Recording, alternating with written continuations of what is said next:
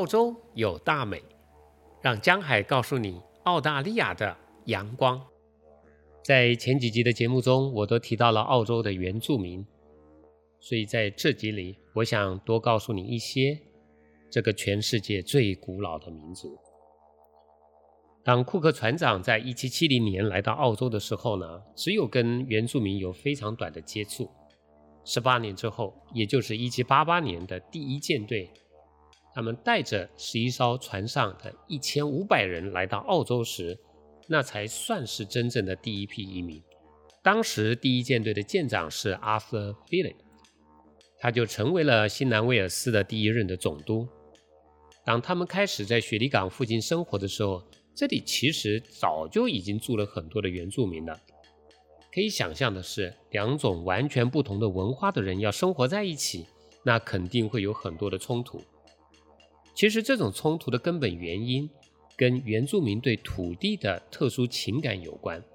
如果你能看看代表澳洲原住民的旗子，就可以比较了解为什么了。在这面旗子的中间是一个黄色的圆，所代表的是太阳，也就是他们认为的生命的源头。因为有了太阳，才有的植物还有动物。而下面的红色呢，则代表的是土地，因为澳洲有很多的土地是红色的。而上方的黑色的部分所代表的就是原住民了。所以从这面旗子的设计中，我们大致的可以了解到原住民的价值的体系。他们认为啊，人跟大自然还有土地三者之间的关系是互相依赖，而且没办法分开的。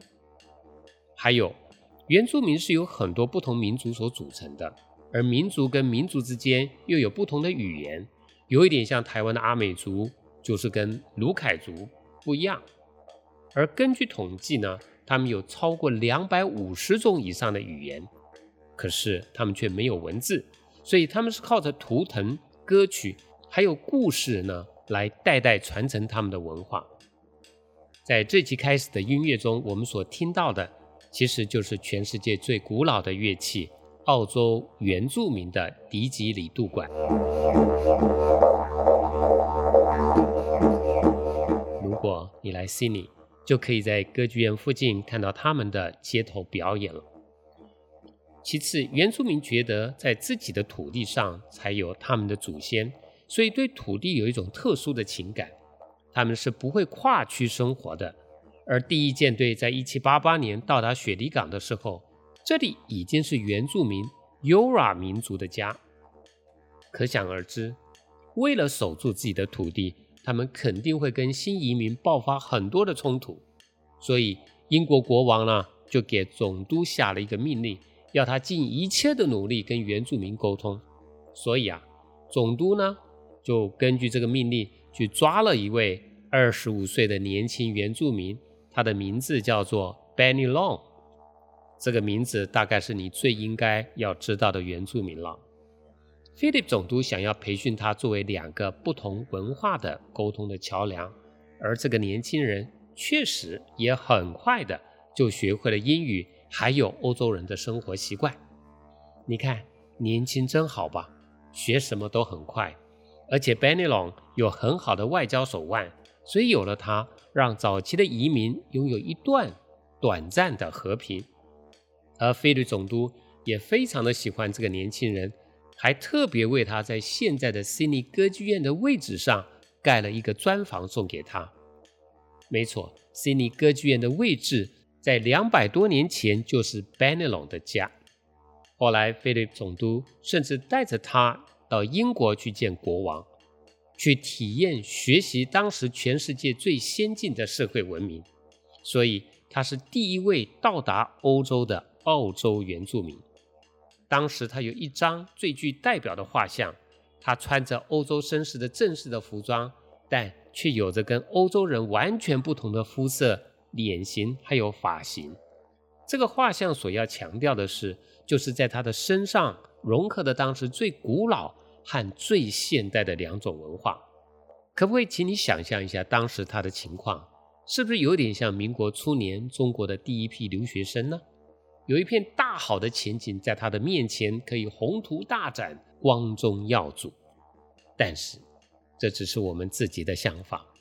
Benelong 虽然亲眼目睹了欧洲最好的文明，可是比较之下，他更喜欢的还是在家乡里才有的自由。他认为没有任何地方可以比自己的土地更美好。这就是原住民身上所流淌的血脉。所以三年之后，他又回到了自己的悉尼，过着跟以前一样的原住民的传统生活，直到他去世。澳洲政府为了表扬他过去的贡献，就把悉尼现在歌剧院的所在地用他的名字来命名。如果你来到了歌剧院，这里有一个可以看到雪地港美景的五星级餐厅，它的名字。就叫 Benny Long，他的故事让我想到了两件事。第一就是尊重。澳洲政府在过去的两百年之间，曾经尝试用各种西方的生活还有价值，想要改变，甚至可以说是想要教化原住民，但是却徒劳无功。后来政府终于意识到过去政策的错误，发现更重要的应该是尊重还有保护他们的文化。而不是要改变，所以现在澳洲在保护原住民的工作上做出了很大的努力，而这种调整的结果也造就了澳洲能够在今天成为全世界最成功的多元文化的移民国家。Multicultural，对，Multicultural 是澳洲有别于世界上其他国家的一种特殊的情况。如果你到悉尼的街上，几乎可以看到世界上大部分的文化可以在这个社会里非常协调的融合在一起。说到这儿，让我们学到什么呢？我们每个人都有自己生长的家庭环境，还有文化，这些背景也形成了我们自己有一定的价值观。但是这种价值观只是世界里的一部分呐，甚至可以说只是一小部分。世界上有绝大部分的人跟我们有不同的文化、不同的思想、不同的价值观，所以我们实在非常有必要打开我们的心胸，去尊重别人跟我们不一样的地方，而能够有这种尊重的态度，才可以让我们走出自己的舒适圈，看到更多姿多彩的世界。Benny 龙的故事让我想到的第二件事是迷茫。想一想。班德隆原来是生活在世界上最原始、最古老的传统文化中，但是却在欧洲遇见了全世界最先进、最文明的社会。请问那是一种什么情况啊？碰撞是一种价值观的激烈的碰撞。我在澳洲生活了这么多年，也经常的听到有来自中国的朋友，好不容易经过多年的努力，有了工作、有了身份、有了家庭之后，却跟我说。唉，我正后悔当年移民到澳洲。我问说为什么？他说：“因为我错过了中国高速发展的黄金十年呐！如果当年能够留在中国的话，那我的发展肯定比现在更好啊！”我总觉得这些话的背后，就是价值观碰撞之后所产生的迷茫。这种碰撞就好像是船在海上遇到风浪一样。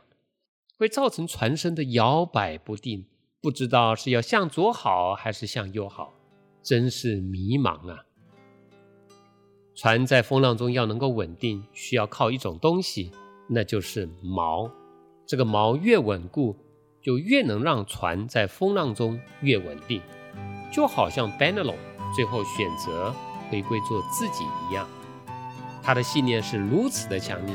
所以，再大的风浪都没有办法撼动他的心。我住在海边，请把故事带来，在我居住的地方，我们点着星光，像海潮那样轻看一个晚上。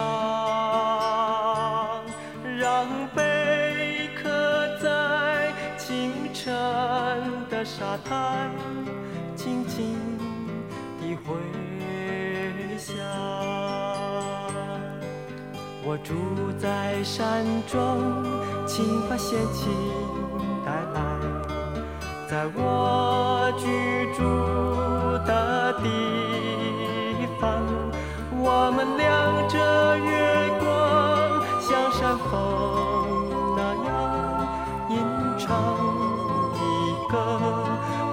伤。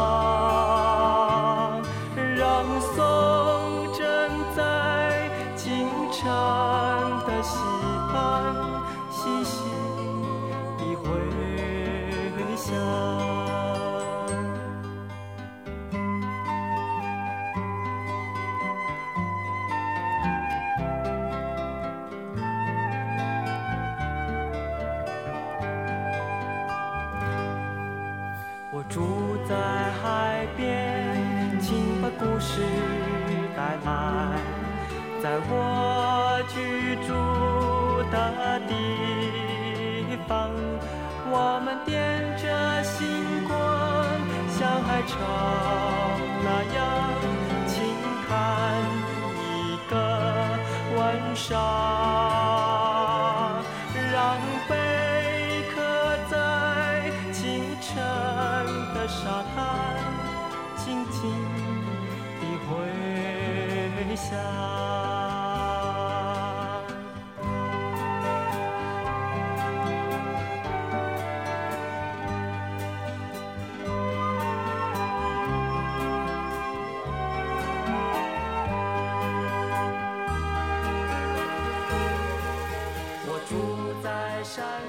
我们也需要有这种生命的锚，让我们在风浪中可以稳定下来。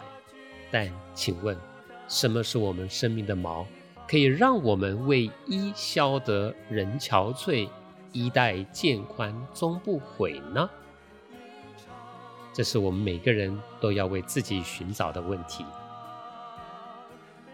我是江海，期待我们下次的再见。谢谢您的收听。